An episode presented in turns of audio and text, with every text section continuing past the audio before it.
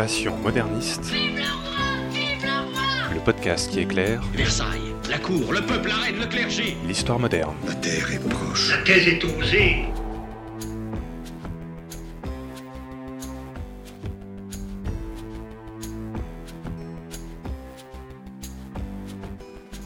Toutes et à tous. L'histoire moderne, vous commencez à le savoir, c'est cette période historique coincée entre le Moyen Âge et l'époque contemporaine. En gros, pour l'Europe occidentale, c'est entre 1500 et 1800. Dans ce podcast Passion moderniste, je vous propose de rencontrer des jeunes historiens et historiennes qui étudient cette période. Épisode 5, Noémie et les mariages, c'est parti Il y a des gens que, que ça intéresse ce- ce- Non, personne. Bonjour Noémie Arnaud. Bonjour Fanny. Tu as fait un mémoire sur les mariages à la cour de Versailles dans le cadre d'un master recherche-agrégation sur la civilisation des temps modernes à l'université Paris-Sorbonne et tu étais sous la direction de Lucien Belli. Parfois, on reçoit ici des gens qui ont travaillé sur des dizaines d'années, voire sur des siècles. Et toi, Noémie, tu as travaillé sur une seule année, 1692. Alors je repasse pour les auditeurs, c'est en fait la période un peu faste de la cour de Versailles. On a tous en tête la galerie des glaces du château de Versailles en France, les chambres somptueuses, les grands jardins et bien sûr Louis XIV, un des rois de France les plus connus à travers le monde. Qu'est-ce qui t'attire à cette période pour que tu veuilles travailler dessus? Bah finalement, c'est un petit peu ce que tu as dit. Les chambres somptueuses, euh, le faste, le cérémonial de cour, les rois, les reines, les princesses. Alors c'est c'est un peu trivial et c'est un petit peu enfantin, mais finalement, ce qui m'a atti- attiré en premier dans cette période-là, ouais, c'est le côté prince et princesse finalement.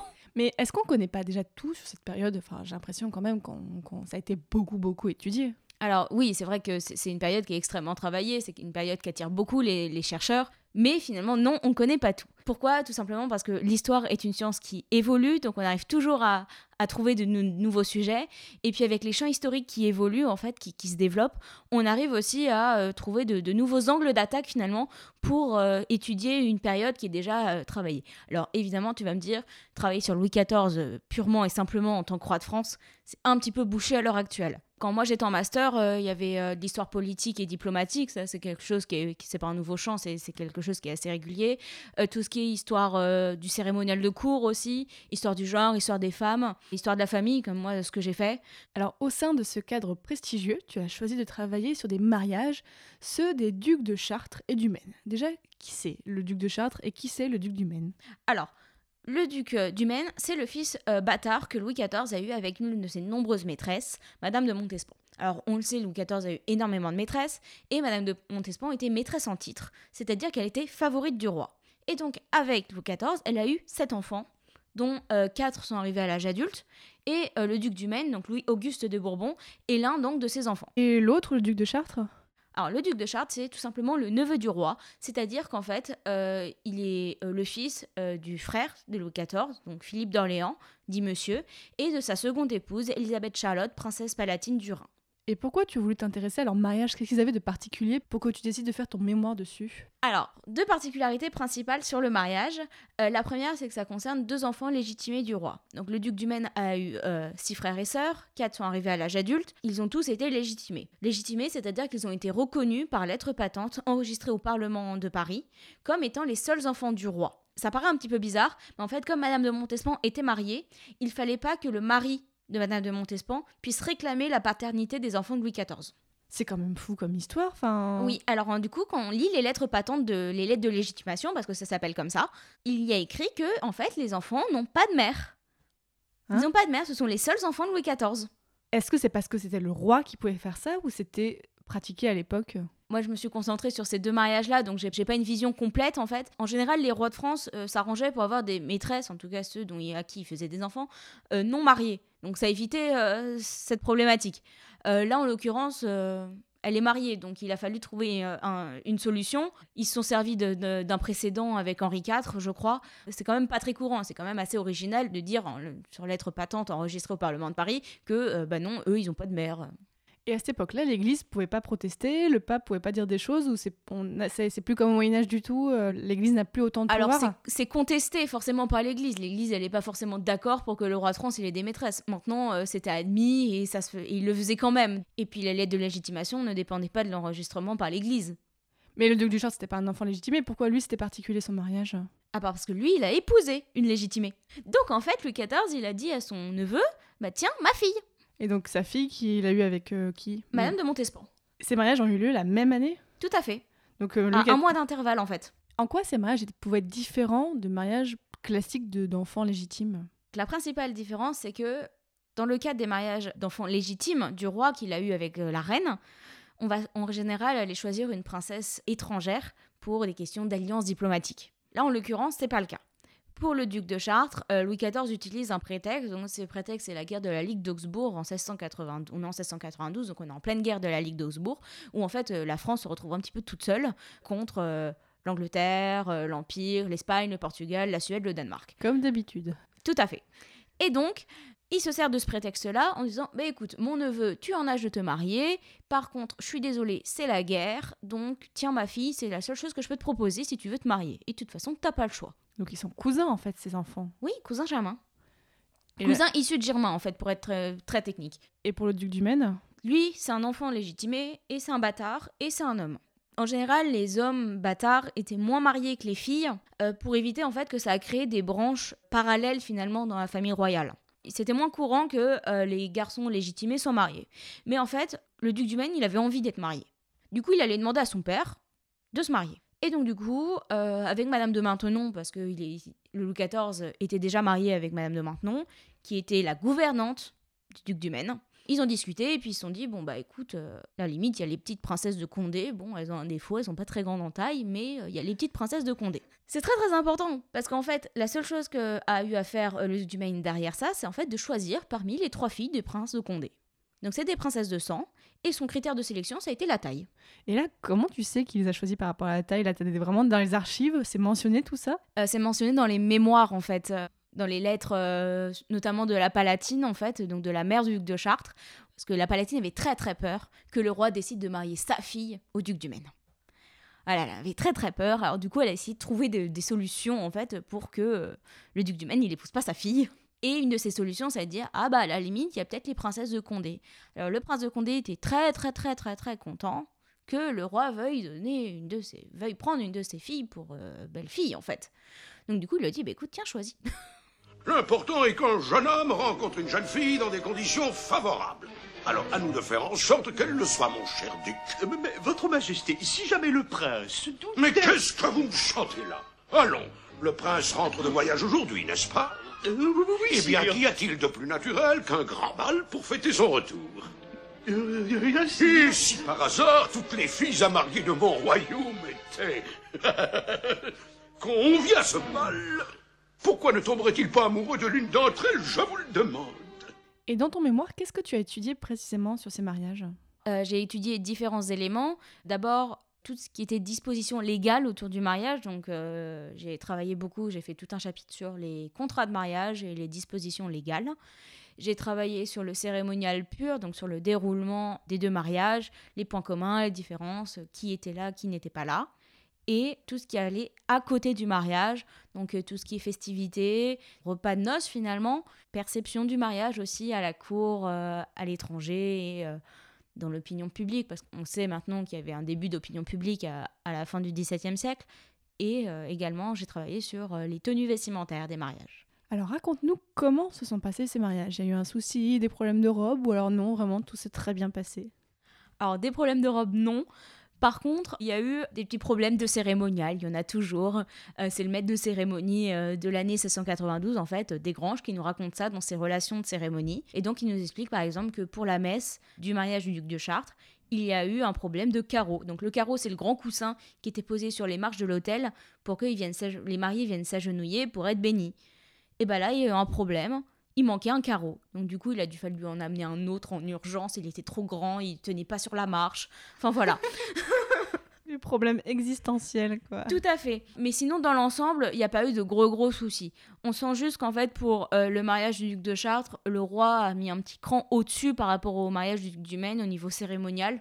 Donc tout ce qui est longueur des processions, disposition légale finalement, le montant de la dot de la duchesse de Chartres est absolument faramineux. Et par exemple, pour les processions, là, c'était les gardes qui étaient en tenue de cérémonie, alors que pour le mariage du duc du Maine, ils étaient en habit normal.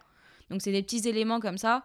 Pour le duc du Maine, en plus, les processions ont été raccourcies. Pour la simple et bonne raison que le duc du Maine étant boiteux, pour lui, les grandes distances, c'est un petit peu compliqué. Quelles étaient alors à l'époque les étapes d'un mariage, les grandes étapes euh, incontournables d'un mariage? La première étape, d'abord, c'est euh, la publication des bans.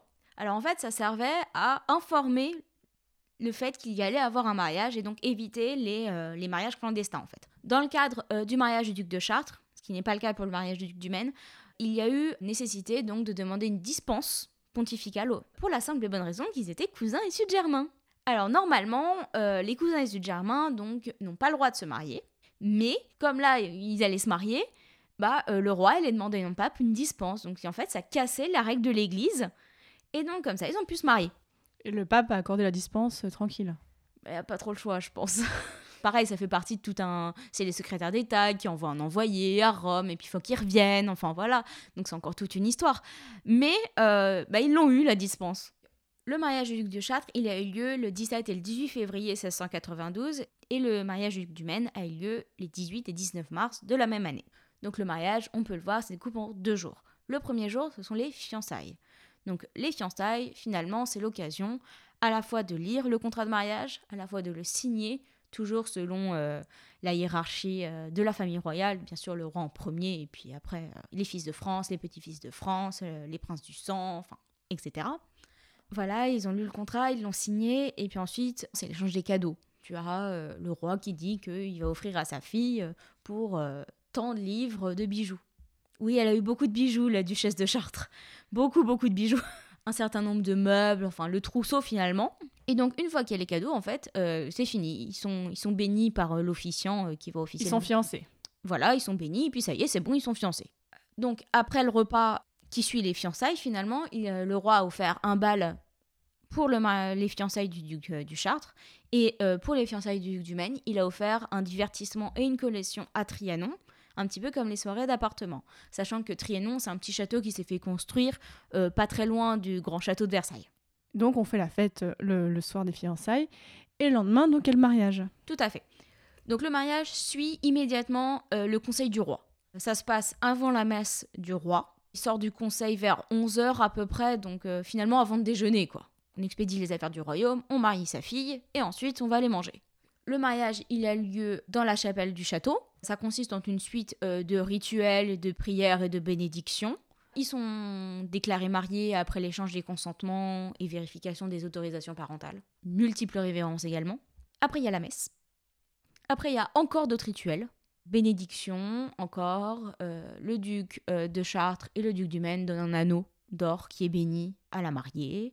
On a encore euh, d'autres rituels euh, à destination entre les mariés et euh, l'officiant, donc c'est les rituels d'offrande. Puis encore des bénédictions. Et puis après, c'est fini. Et une fois que tout ça c'est fait, on va manger. C'est vraiment important. Quoi. Le, repas, que ce soit pour les fiançailles ou pour le mariage, c'est indispensable. Ça suivait le fil de la journée finalement. Donc, euh, il était 18 pour les fiançailles, on était après 18h, le temps que ça se fasse, que tout le monde signe et tout, euh, qu'il donne les cadeaux, qu'il explique euh, qu'est-ce qu'il avait donné euh, en cadeau, voilà. Puis après, il fallait manger parce que de toute façon, c'était l'heure. Et du coup, les divertissements suivent en fait le repas. Et est-ce qu'il y a eu des choses particulières pendant ces mariages en termes de divertissement ou de- d'événements? Réellement, la particularité de ces deux mariages, c'est vraiment les divertissements qui suivent les fiançailles. C'est le bal pour le- les fiançailles du duc de Chartres et le divertissement à Trianon pour euh, le duc du Maine. Pour euh, le mariage du duc de Chartres, il y a également un bal le lendemain du mariage, mais seulement le lendemain du mariage. Parce qu'en fait, il fallait que l'union soit consommée. Donc c'était une fois que le souper a eu lieu, donc le soir, toute la cour qui se promène jusqu'à la chambre nuptiale pour voir l'officiant bénir le lit. Ensuite, le roi fait sortir tout le monde et puis consommation du mariage. Mais le roi, il reste pas, on est d'accord. Non, non, il reste pas. Dans ce cas-là. Mais il y a déjà des fois où les gens sont restés pendant la consommation? Alors, quand j'ai travaillé sur, euh, pour un exposé sur le mariage de Catherine de Médicis avec le futur Henri II, l'envoyé pontifical et le père d'Henri II, donc François Ier, ils sont restés. Ils sont restés les regarder avoir leur première relation? Oui. Ok. Pour être sûr que ça ait bien lieu. Parce qu'en fait, l'envoyé pontifical, il voulait être sûr qu'après, Catherine ne soit pas répudiée. C'était une garantie, cette consommation, en fait. Le fait que le mariage ait été consommé, la consommation charnelle faisait qu'ils étaient mariés. Ok, donc là, quelques années plus tard, sous Louis XIV, on n'est pas à ce point-là. De toute façon, là, on n'a pas peur que la mariée se répudie à ce niveau-là. Non, là, pas du tout. Et puis, de toute façon, c'est le mariage de sa fille, donc euh, de Chartres a plutôt intérêt à consommer, si tu veux mon avis.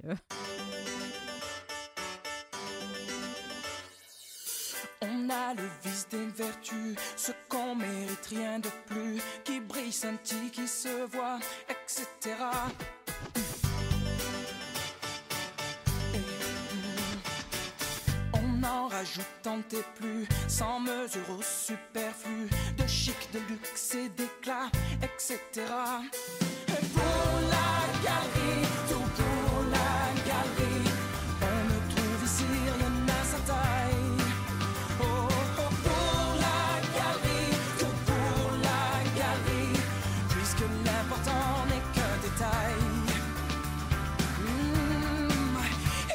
Mm, et vice versa. Comment sont passées tes recherches pour travailler sur ces mariages? Qu'est-ce que tu as fait Et est-ce que tu as pu être en contact direct avec des manuscrits? Oui, oui, oui, j'ai été en contact direct avec les manuscrits. En fait, j'ai commencé par euh, faire un point bibliographique pour savoir ce qui avait été fait, ce qui n'avait pas été fait, ce qui avait été trouvé aussi, ce qui n'avait pas été.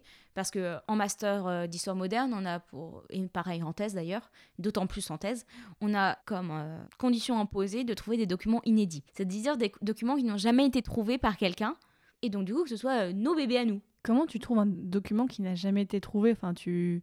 Je comprends pas vraiment. Alors, avec un sujet qui n'a pas été forcément travaillé, tu arrives à trouver des documents euh, qui n'ont pas été forcément travaillés, ou en tout cas pas travaillés sous l'angle sur lequel tu l'as fait. Donc, c'est pas des documents que tu allais trouver dans des archives ou dans des fonds privés où ça n'a jamais été mis, euh, mis au grand public, quoi. En fait, le fait d'avoir un document inédit, c'est en fait un document qui n'a pas été encore publié. Et donc, pour un master d'histoire moderne, on a comme condition imposée en fait d'avoir des documents qui n'ont jamais été travaillés par quelqu'un, qui n'ont jamais été publiés, donc un document inédit. Et donc, pour réussir à savoir si un document est inédit ou pas, il faut d'abord faire le point sur euh, la bibliographie, ce qui a été trouvé ou pas. Une fois que ça c'est fait, on épluche, enfin moi en tout cas, j'ai épluché les catalogues d'archives, donc j'ai été aux archives nationales, j'ai été à la BNF, je suis allée euh, aux archives diplomatiques, je suis allée beaucoup de beaucoup d'endroits, je suis allée à la bibliothèque Mazarine aussi, donc les archives euh, constituées notamment par les par Mazarin, et euh, je suis allée aussi au château de Chantilly, parce que le château de Chantilly en fait c'est le château des princes de Condé. Donc voilà, après on épluche les fonds, et effectivement euh, dans plusieurs cas, j'ai eu vraiment le manuscrit en lui-même dans les mains. Euh, On m'a donné un lutrin, euh, on me l'a posé dessus, voilà. Mais ton directeur de mémoire, quand il t'a donné ce sujet, il savait que ça n'avait jamais été étudié. Il se dit, bah attends, là, on a un pan euh, de l'histoire qui n'a pas été étudié. Vas-y, Noémie, fonce. Ce qui s'est passé, c'est que j'ai pas mal discuté avec lui en rendez-vous pré-master et on a déterminé un petit peu mes points d'intérêt pour euh, connaître un petit peu euh, sur quoi j'aimais trava- travailler, sur quoi j'aimerais travailler aussi. Et euh, au fur et à mesure, on a défini un sujet. Bon, à l'époque, il était beaucoup trop large. Je devais travailler sur les mariages de la famille royale sous Louis XIV. Et c'était bien trop large. Donc, du coup, on a restreint, en fait, à, ces mariages de 1792, qui ont, du coup, euh, la particularité euh, déjà évoquée d'être des mariages des bâtards. Et en plus, euh, d'être des mariages hypergamiques. D'ailleurs, j'en profite juste pour dire, les auditeurs, si le sujet des bâtards vous intéresse, dans l'autre podcast Passion médiéviste, nous avons fait un épisode spécial sur des bâtards de princes au Moyen-Âge. Si vous voulez en savoir plus sur comment ont été élevés les bâtards, comment été considérés les bâtards dans une famille de princes. Et donc, dans ton travail aux archives, tu as découvert des sources inédites. Alors, j'ai principalement euh, trouvé les quittances de dot de la euh, duchesse du Maine, en fait. Donc, dans les registres euh, comptables, en fait, de son père, j'ai trouvé, en fait, à chaque fois, la somme qu'il a versée au duc du Maine pour la dot de, de sa fille. J'ai trouvé des plans de table, j'ai trouvé des plans de la chapelle, et puis les relations de mariage. Bon, après, les relations de mariage avaient déjà été en partie publiées pour une des deux versions par Alexandre Maral. Et qu'est-ce qui t'a le plus surpris dans ton travail? Je sais pas si quelque chose m'a surpris en particulier parce que à, partir du moment où tu as fait le travail bibliographique, que tu as fait le travail d'archive, euh, que tu sais sur quoi tu pars finalement, c'est plus vraiment quelque chose de surprenant. Enfin, moi en tout cas, je savais où j'allais une fois que j'avais fait tout ce travail-là. Par contre, le plus frustrant en fait dans la recherche, c'est d'abord de pas forcément trouver le document qu'on veut. Par exemple, j'ai cherché pendant deux ans, bon j'ai pas trouvé, hein. si d'ailleurs quelqu'un sait où c'est, j'ai pas trouvé de représentation iconographique de ces deux mariages. Je les ai pas trouvés. Mais tu sais qu'elles existent Bah justement, je sais pas. Je les ai pas trouvés. Mais d'habitude, ça existe, c'est pour ça que tu penses qu'il y en a Alors, je me suis dit qu'il y en avait, parce qu'il y en avait eu euh, pour euh, le mariage d'une autre fille légitimée Louis XIV. Donc, je me suis dit, bon, s'il y a pour ce mariage-là, doit y avoir pour les miens. En plus, là, c'est quand même le frère du roi, euh, enfin, le, le fils du frère du roi. Et ben, j'ai pas trouvé. Donc, c'est extrêmement frustrant, en fait, de se dire, bah, si ça se trouve, ça existe, mais je l'ai pas trouvé. Bon, il y a deux solutions. hein. Soit ça existait vraiment et ça a été perdu, détruit et on n'en a plus trace, soit ça n'a pas été fait du tout. Tu as évoqué le terme hypergamique, ça veut dire quoi? Un mariage hypergamique, c'est un mariage où l'un des deux conjoints a un rang inférieur à l'autre. Donc c'est exactement là ce qui se passe dans les deux cas d'ailleurs. Le duc de Chartres est fils du frère du roi. Il épouse une bâtarde qui est forcément inférieure en rang à lui. Et dans le cas du, du duc du Maine, il épouse une princesse du sang qui est en fait euh, aussi plus élevée euh, en rang euh, que lui. Et donc le duc du Maine, il va toute sa vie, il va se faire un petit peu humilier par sa femme. Et elle insiste en fait, même dans le contrat de mariage et euh, les négociations, pour que euh, le fait qu'elle soit plus élevée en rang que lui soit bien marqué. Elle passait systématiquement devant lui, enfin voilà. Ils avaient quel âge tous ces gens au moment de leur mariage? Pour les garçons, entre 18 et 20 ans à peu près. Et pour les filles, c'est un petit peu plus jeune. Donc euh, la duchesse du Maine est mariée à 17 ans. Et il me semble que pour la fille légitimée de Louis XIV, c'est à peu près pareil, euh, 14, 15, 16 ans. Au niveau de l'âge, est-ce que c'est représentatif de l'âge à laquelle se mariaient les gens à cette époque-là? Alors, représentatif de l'âge auquel se mariaient les gens euh, dans la bonne société ou dans le peuple? Oui, dans la bonne société. Dans la bonne société, relativement, oui. Il y a même souvent des cas où, euh, en tout cas dans les mariages diplomatiques et les négociations diplomatiques entre familles régnantes, euh, les enfants sont fiancés 3, 4, 5 ans. Finalement, des mariages à la cour de Versailles comme ça, ou aussi euh, des mariages donc d'en- d'enfants de Louis XIV, légitimés ou non, ça arrivait souvent. Bah, pas tant que ça, en fait. Sous Louis XIV, après son propre mariage à lui en 1660 avec euh, Marie-Thérèse, il y a eu le mariage, euh, les deux mariages de son frère, donc celui avec Henriette d'Angleterre et la Palatine. Il y a eu le mariage de son fils, le dauphin, le mariage du duc de Chartres, le mariage du duc du Maine, celui euh, de la première fille légitimée, qu'il a légitimée avec une autre de ses favorites. Et puis après, ensuite, on enchaîne sur les mariages de ses petits-enfants, en fait. Donc des mariages au sein de la famille royale, finalement, il n'y en avait pas tant que ça. Ce qui s'explique aussi principalement par le fait que le roi a perdu cinq de ses six enfants légitimes. Donc Marie-Thérèse, elle a eu six enfants avec Louis XIV, elle en a perdu cinq. Et à côté de ça, elle voyait la Montespan enchaîner les grossesses, et ses enfants y vivaient. Je crois que Madame de Montespan n'a plus besoin de moi pour ce soir. Puis-je demander à Votre Majesté la permission de me retirer? Je vous sais un gré infini de toutes les choses que vous faites pour mon service, Madame de Maintenon. Il m'avait nommée Madame de Maintenon. Jamais en si peu de mots offrait-on une revanche plus éclatante à une femme humiliée. D'un trait, il avait supprimé ce pauvre scaron et ce passé misérable qui collait à ma peau. On vient d'entendre un extrait du film La Lettre du roi où on voit une représentation du mariage entre donc Louis XIV et une de ses favorites, Madame de Maintenon. Tu penses quoi de cette représentation? C'est un peu fidèle à ce qu'il y avait à l'époque? Alors, euh, la particularité du mariage de Louis XIV avec Maintenon, c'est que c'est un mariage sans témoin et que c'est un mariage de nuit. En fait, on ne sait même pas vraiment si le mariage a vraiment eu lieu. On se doute que, mais on n'a pas de sources, d'archives qui prouvent qu'ils se sont bien mariés. La deuxième chose, c'est après sur le fond, effectivement, oui, c'est exactement ça. Euh, Il y a bien l'officiant, il y a bien la bénédiction, la messe, il y a effectivement l'anneau qui est passé au doigt de euh, l'épouse. Et effectivement, il y a les carreaux où ils sont sur les marches de l'hôtel, voilà. Alors, la seule particularité dans ce cas-là, c'est comme il n'y a pas de témoin, bah, il n'y avait pas toute la cour derrière, en fait. A priori, oui, c'est relativement, euh, c'est relativement cohérent. Tu as rendu ton mémoire maintenant il y a quelques mois. Qu'est-ce que tu fais depuis? Il me semble que tu prépares l'agrégation et le CAPES, c'est ça? Tout à fait. Euh, j'ai soutenu donc en juin 2017 et euh, depuis, donc je me suis lancée dans la préparation des concours de l'enseignement, donc le CAPES et l'agrégation d'histoire. Euh, j'ai raté à quelques points près le CAPES l'année dernière, donc je suis repartie pour une seconde année. Et je sais que c'est difficile. Oui. Est-ce que tu veux nous parler un petit peu de ce que c'est de faire ça? Parce que vraiment, enfin, les, les auditeurs peut-être vous le savez, mais c'est vraiment quelque chose d'assez dur et euh, je vois sur Twitter, tu en parles souvent. Ça vous met dans des états vraiment très très difficiles de tension, de, stress. Oui, oui, c'est quelque chose qui est physiquement, psychologiquement, intellectuellement, qui est extrêmement compliqué à vivre. Surtout comme dans mon cas où on repart une seconde année en ayant raté quelques points près euh, une admission.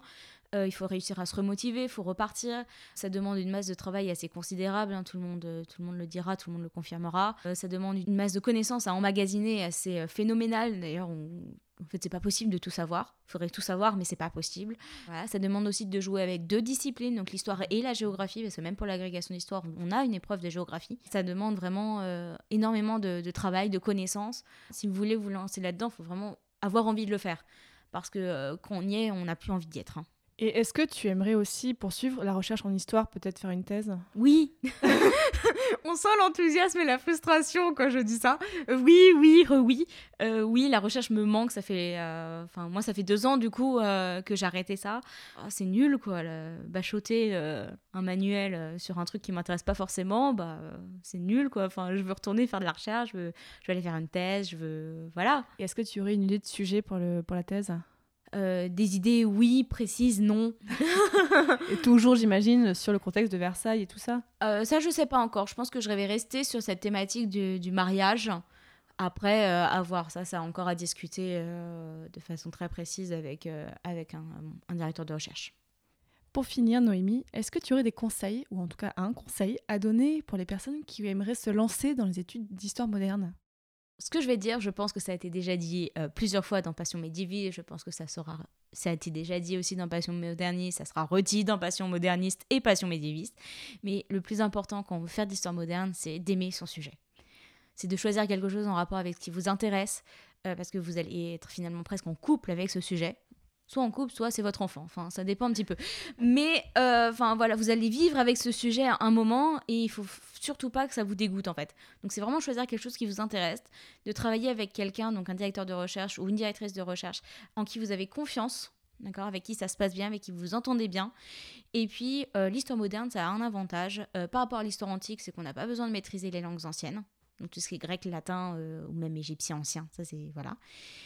Je sais qu'en histoire antique et en histoire médiévale, maîtriser, en tout cas pour l'histoire médiévale, l'allemand et au moins le latin, et en histoire ancienne d'autant plus, c'est quand même un prérequis euh, quasiment systématique. Et là, c'est pas le cas. Donc l'histoire moderne, c'est bien.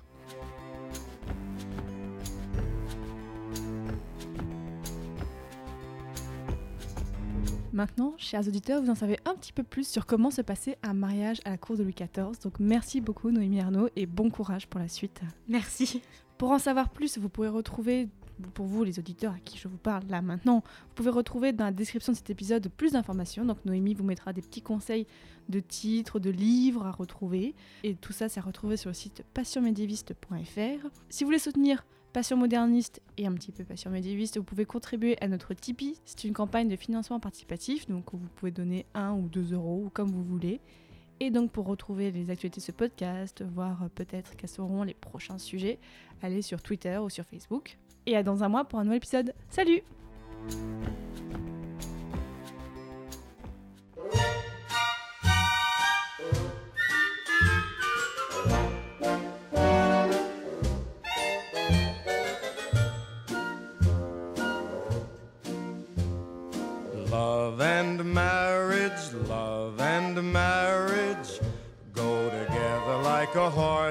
and carriage. This I tell you, brother, you can't have one without the other. Love and marriage, love and marriage.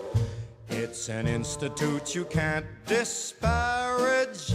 Ask the local gentry, and they will say it's elementary. Try, try, try to separate them. It's an illusion. Try, try, try, and you will only come to this conclusion love and marriage, love and marriage go together like a horse and carriage. Dad was told by have none. You can't have one without the